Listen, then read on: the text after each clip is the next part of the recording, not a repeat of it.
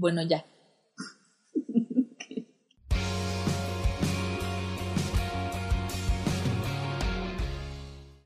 Hola, bienvenidos a este primer episodio de Cámara. Yo soy Aranza. Y yo soy Karina. Y hoy vamos a hablar del nuevo, Hollywood. Bueno, el nuevo Hollywood. O sea, vamos a platicar un poco de cómo surge, porque pues como sabemos su antecedente es el Hollywood clásico, ¿no? O, la Edad de Oro. Ajá. Entonces, o sea, ¿qué podríamos decir de las características del Hollywood clásico? Pues creo que todos los eh, géneros cinematográficos que existían en esa época eran como se habían heredado de la época del cine mudo entonces creo que tenían como los géneros súper bien definidos y no se atrevían, ¿no? Como a experimentar o como a salir de ellos. Pues sí, o sea, porque era como lo que le gustaba al público. O creían. O exacto, creían. Porque justo creo que esa es la transición que hizo que, que se creara el nuevo Hollywood. Sí. Porque las producciones eran enormes y todo era Sí, todo estaba controlado por la producción, ¿no? O sea, el guion, la distribución y todo el montaje. Ajá. Entonces, pues como que no había mucha eh, flexibilidad creativa para los creadores y este y pues sí, ¿no? Como que buscaban hacer como un mundo idealizado siempre, como que creían que eso era lo que quería ver el público y pues no querían poner como la realidad social. pero bueno, el problema de esto es que el público fue cambiando los que veían ya estas películas eran jóvenes universitarios que ya tenían otra visión del mundo y ya no les interesaba este tipo de cine.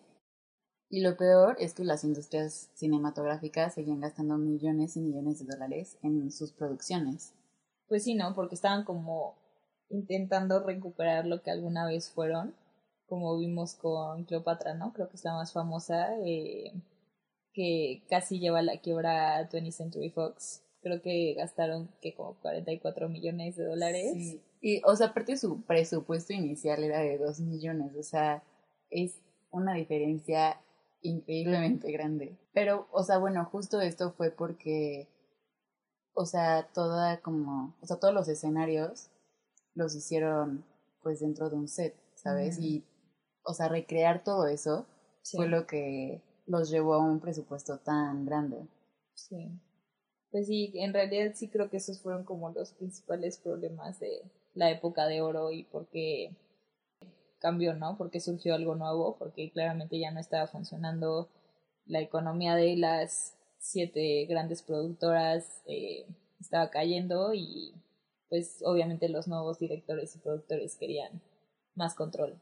Y bueno, aparte tenemos también un cambio en el contexto, o sea, del momento, ¿sabes? En el contexto cultural, histórico. Creo que... Sí, el, bueno, el nuevo Hollywood surge a finales de los años 60. Entonces, pues, pasado de todo en esa época, ¿no? El asesinato de Kennedy, fue cuando mandaron tropas a Vietnam, eh, luego asesinaron a Robert Kennedy y a Martin Luther King. Entonces, sí, creo que era como una época muy pesada política y socialmente. O sea, de hecho los temas que se tocan en este nuevo Hollywood son como justo los temas que antes eran tabú.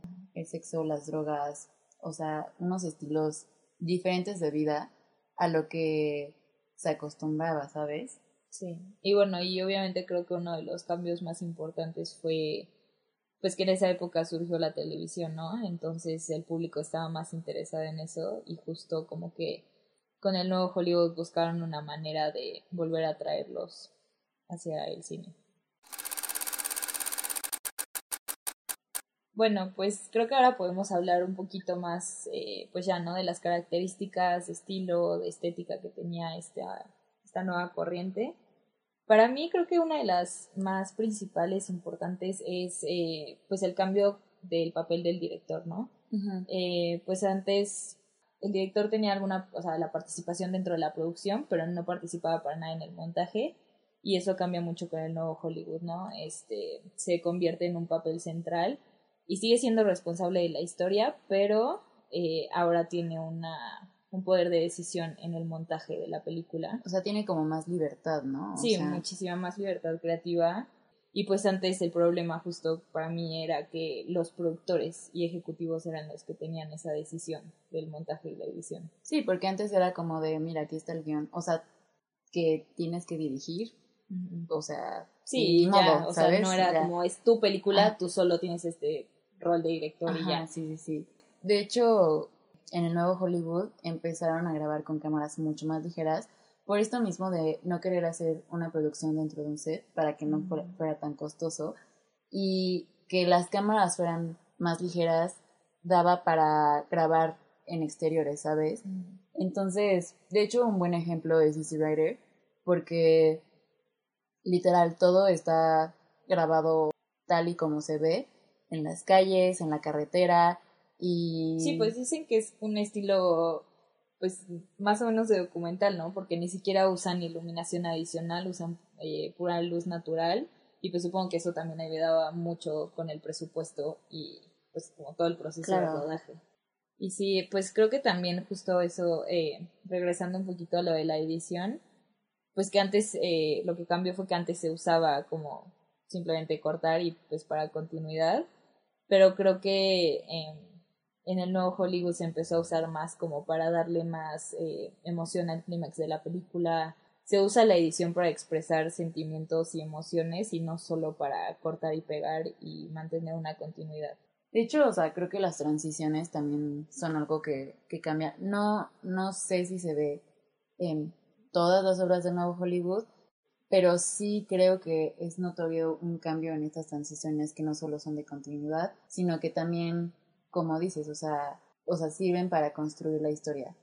Sí, también eh, creo que mucha de la narrativa cambió de ser una historia compleja que usa a los personajes casi como objeto para llegar a una meta o algo así, y más bien como dices en, en eh, Easy Rider, o sea, la, la historia es muy básica, ¿no? O sea, es un viaje y punto, no es una trama muy compleja, pero como que se empieza a usar a los personajes para la trama, o sea, los Claro. personajes son la trama. O sea, sí, y de hecho, o sea, lo podemos ver en la manera en la que son tratados por ser hippies, o sea, Son mucho sea, más circulares. Exacto, ajá. y evolucionan. Y, todo como, ¿cómo decirlo? O sea, se basa en el personaje, en Lo que le cómo- pasa. ajá, lo que le pasa, Ujú. cómo lo demás interactúa con el personaje. Pues sí, creo que más o menos esos serían como los principales cambios que para mí son para mejor. La verdad me parece mucho más interesante una historia que se concentra alrededor de un personaje que le da personalidad, que le da eh, evolución, que le da un arco al- a los personajes que simplemente sucesos. Sí, y, y sabes, es muy interesante ver una película así hoy en día porque estamos muy acostumbrados a este tipo de narrativa, o sea, del Ujú. Hollywood actual.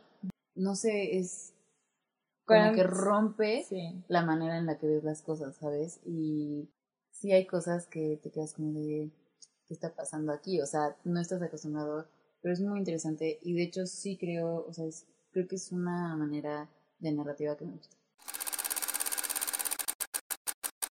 Bueno, retomando la temática este, que abordaba este nuevo Hollywood, eh, como podemos ver, abordaba mucho las temáticas sociales, como estos movimientos de protesta que, pues, o sea, los movimientos de rebelión. ¿sabes? O sea, creo que esto viene justamente del el inconformismo. Pues ya no es como, o sea, ya el cine no se utiliza tanto como para escapar de la realidad, sino para mostrarla, ¿sabes? Sí. Y pues también creo que lo hacen a través de no mostrar a los protagonistas de las historias como héroes automáticamente, como darles, o sea, hacer personajes súper realistas con motivaciones que hacen ciertas acciones y se enfrentan a lo que tienen eh, frente a ellos, buscan soluciones, buscan cómo lidiar con ello y no necesariamente va a ser un final eh, súper feliz donde triunfan y vencen a todos, sino que puede, puede que sí, puede que fracasen e incluso pues en varias de estas películas eh, buscan enseñar a estos protagonistas como mártires ¿no? De, pues, este sistema, de esta estructura social que están intentando vencer. Sí. Voy a tomar de nuevo a Easy Rider, pero lo que vemos de cómo tratan a nuestros dos protagonistas es la discriminación que ellos sufrían por, o sea, literal, por tener el cabello largo. Por la forma que decidían vivir su vida, ¿no? Exacto, sí, o sea, justamente, y de hecho hay una frase de Jack Nicholson que le dice a Billy que la sociedad los odia por vivir su vida libremente, ¿sabes? O sea, pero justo porque los demás no lo pueden vivir libremente y esto les molesta. Sí, y justo igual, ¿no? O sea, los, los personajes que tienen este poder, ya sea político, social, económico, sobre ellos, siempre se van a mostrar como, pues, personajes como sin trasfondo, ¿no? O sea, que simplemente su única personalidad es odiarlos y estar en contra de ellos. Claro, son personajes totalmente planos, o sea,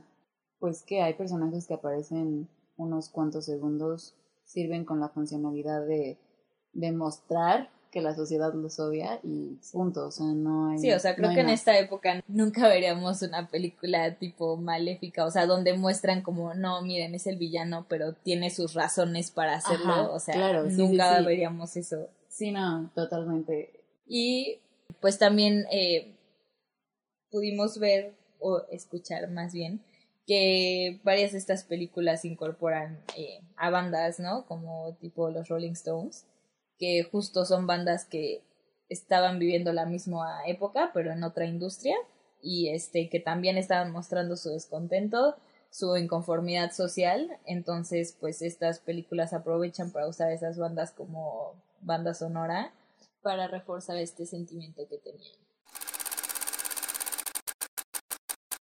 Eh, pues ya hablando más como de los valores sociales, eh, pues ya lo que dijiste, ¿no? Eh, hablar de todo lo que fuera como tabú, eh, violencia, sexualidad, adicciones y pues en general todo como para expresar su, su odio al sistema y como buscar cambiar el gusto o la manera en la que veían este, como este tipo de temas las nuevas generaciones.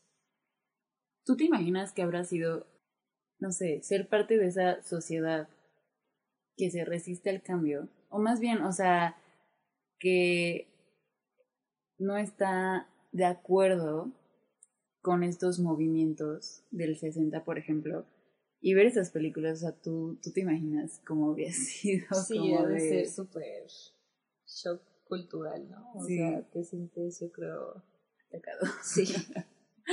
Pero pues creo que justo era eso, ¿no? Como sí, incomodarlos y, y buscar esa pues todo este movimiento, ¿no? De que, de que fueran parte, que es como la contracultura, pues que literal es eso, ¿no? O sea, oponerse a lo que ya está, está establecido por una sociedad y como resistirse a, pues como a lo que es para las masas. Y pues también, o sea, no es tanto que estés en contra de la cultura como tal, sino de cómo la imparten estas personas, ¿no? O sea, cómo deciden llevarla eh, estas personas conservadoras o racistas, xenófobas. Sí, digo, finalmente creo que no hay mucho que haya cambiado, ¿sabes? Y de hecho siento que finalmente en el cine de hoy sí hay una mezcla entre, o sea, el hacer películas por puro entretenimiento, pero creo que también hoy en día hay como temáticas que se están tocando a través de del cine y de la televisión que justamente hace eso, demostrar lo que de cierta manera es tabú, ¿sabes? O sea, creo que también como el racismo, las, este, las comunidades LGBT. Sí, pero sí, o sea, puede que haya mejorado o puede que ya no se hable tanto como de temas, o sea, que a lo mejor la sexualidad ya no es tan tabú, pero definitivamente hay otros temas como es como homosexualidad, eh, chance de racismo, feminismo, todo esto que definitivamente sigue incomodando a algunas audiencias. Y pues creo que el poder hablar de todo esto a través del cine, pues claramente se lo debemos a, a estos directores en el nuevo Hollywood que, que se atrevieron, ¿no? Sí, totalmente de acuerdo. Bueno, eh, y pues hablando de los autores, eh, pues creo que vamos a hacer como ciertas menciones honoríficas a obras que consideramos que son muy importantes para esta corriente. Y de hecho no, Eh, no, no, no solo nosotras, o sea, son obras que se relacionan mucho con esta corriente, creo que justamente por las características que muestran, o sea, que son más notorias en estas obras que en otras. Sí, creo que eh, pues siempre que buscas esta corriente como que la principal y la que aparece como la primera es eh, Bonnie and Clyde de Arthur Penn, eh, porque creo que pues el tema del que habla, ¿no? La pareja de villanos que huye, o sea, dejando delitos y muertes tras de sí y huyendo de, de la policía, pues es algo muy pues muy característico, ¿no? De esta corriente de luchar contra los poderosos y eh, pues es como muy eh, arriesgada, ¿no? Hacer una película sobre esto y justo dejar atrás como todos los estándares que tenían los estudios para la época de oro. Este, sí, y bueno, o sea, otra película, otra obra que está muy este, relacionada con, con esta corriente, que es muy representativa de esta corriente, y ya sé que parece que estoy traumada, pero es Easy Rider. Esta película fue dirigida por Dennis Hopper, que de hecho interpreta a Billy, y producida por Peter Fonda, que interpreta a nuestro personaje principal, que es Wyatt. De verdad está, o sea, los fundamentos de esta corriente se pueden ver completamente en esta obra. Tanto la temática, la manera de edición, eh, este, la, manera de grabación, sí, claro, completamente. La contracultura. Y sí, o sea, de hecho sí creo que es como súper, súper como apegada, ¿sabes? A los principios de esta corriente cinematográfica. Sí. Y bueno, otras menciones honoríficas. A Mike Nichols con El Graduado, eh, que trata de un- la relación de un, un universitario con una mujer mayor, que pues, claramente es algo muy controversial. También, por ejemplo, Chinatown de Roman Polanski, que interpreta a Jack Nicholson. Y pues creo que con estos eh, directores así vemos también a los nuevos actores que Sí, que también de hecho representaban mucho esa corriente, o sea, uno de ellos, como dices, es este Jack Nicholson. Y bueno, por parte de Martin Scorsese, este, que hizo Taxi Driver, también podemos ver su, o sea, como su fetiche con estos actores que serían Al Pacino y Robert De Niro. Este, que también, o sea, son, son unos actores muy eh, representativos de esta corriente. Digo, creo que esto también fue mucho con la idea de, como dices, darle la oportunidad a nuevos actores, porque el Hollywood clásico estaba hecho con los mismos actores de siempre. Y digo, creo que también así pasó con el cine de oro mexicano, literal. en todas las películas, o sea, veías a los mismos actores. O sea, María Félix es Sí, la reina de- del cine de oro mexicano. sí. Y también, bueno, cabe mencionar a las actrices que obviamente no tenían lugar para eh, protagónicos, como sigue siendo a veces en la actualidad. Sí. Pero bueno, pues cabe destacar a Jane Fonda, Barbara Streisand, Diane Keaton, que lo que Faye sí... Dunaway. Faye Dunaway, que pues lo que sí buscaban con esta época era alejarlas como de lo que era clásicamente la belleza en el antiguo Hollywood. Eh, sí buscaban como pues representarlas más realistamente o más eh, más que como un objeto de lujuria para los hombres, pero pues claramente no tenían protagónicos y solo estaban ahí como Sí. Y, digo, esta idea, o sea, tampoco era perfecta. Sí, sigue teniendo sus Sí, o sea, este, este machismo pero- sigue estando presente en el nuevo Hollywood, o sea, Sí. completamente. Pero digo, Pero o es sea, un la gran idea, avance. sí, sí, sí, claro, es un gran avance. La idea estaba ahí. Sí, la intención. La intención Sí. es lo que cuenta, ¿no? Hay que hablar tanto como, ¿por qué terminó? ¿Sabes? O sea, Sí, pues básicamente terminó a finales de los 70, principios de los 80 y pues estos realizadores nuevos sin tanta experiencia que buscaban como hacer películas con bajo presupuesto, pues obviamente consiguieron como mucho éxito a nivel global, entonces se siguieron como haciendo eso, además de que los estudios decidieron que los directores tenían demasiado poder sobre las películas y buscaron como retomar el control. Y pues surgió la época del blockbuster que hablaremos en el siguiente episodio. Claro que sí. Este, y bueno, ya para cerrar un poco este tema, eh, digo, creo que es una corriente bastante interesante. Me gusta mucho esta idea de, de disrupción, ¿sabes? Digo, creo que si lo analizamos bien, cada corriente nueva era lo que hacía. Sí, como un parteaguas para algo nuevo. Exacto, o sea, innovar, pero me gusta mucho este sentido de, sí, o sea, de la contracultura. Sí. O sea, sí, de oponerse al sistema, una época como hippie que buscaban como, pues eso, ¿no? Hablar de tabús, hablar de lo que nunca se había hablado. O sea, sí creo, o sea, aunque cada corriente sea algo nuevo e innovativo, sí creo que esta marcó un gran cambio para el Hollywood que conocemos actualmente. Porque, digo, aparte, justo esta muestra de temas sociales, de temas, o sea, tabú, es como muy in your face, ¿sabes? O sea, de que no es como de, ay, pues vamos a meterlo así medio como, no, o sea, es como de ver, es, esto, ¿sabes? y verlo. Y, hasta lo hacían en la vida real, ¿no? Sí, o sea, el uso de las drogas estaba en su máximo esplendor. Sí. sí, pero creo que... No sí, no les dio miedo, ¿no?